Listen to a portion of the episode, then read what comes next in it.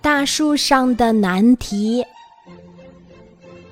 小福在放风筝的时候，不小心把一个风筝挂在了一棵大树上，他使劲儿的拽，够不到绳子，使劲儿吹，也吹不下来。刮风了，他以为风筝会刮出来，结果什么也没有。怎么办呢？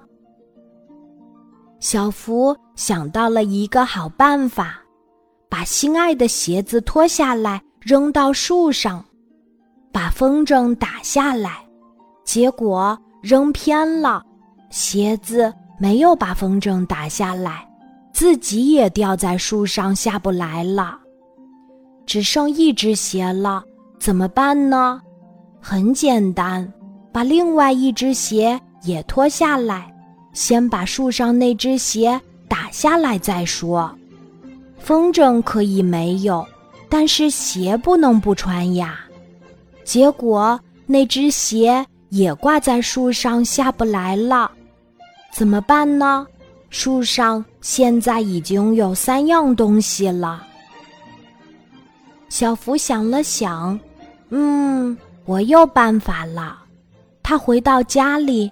把自己家的小猫咪抱了出来，小猫咪可以爬到树上把它们捡回来，对吗？小福把小猫咪的尾巴一抓，嗖的一下，把小猫咪也扔到了树上，结果小猫咪不出意外的也卡在了树上，都下不来了。为了把这些东西打下来，小福又想到了一个好办法。他拿来了家里的梯子，梯子可以解决问题了吧？他把梯子嗖的一下也扔到了树上，结果梯子也卡在里面了。接下来又发生了什么呢？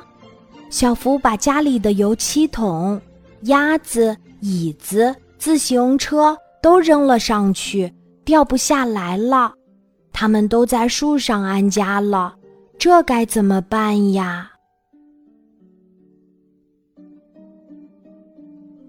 今天的故事就讲到这里，记得在喜马拉雅 APP 搜索“晚安妈妈”，每天晚上八点，我都会在喜马拉雅等你，小宝贝，睡吧，晚安。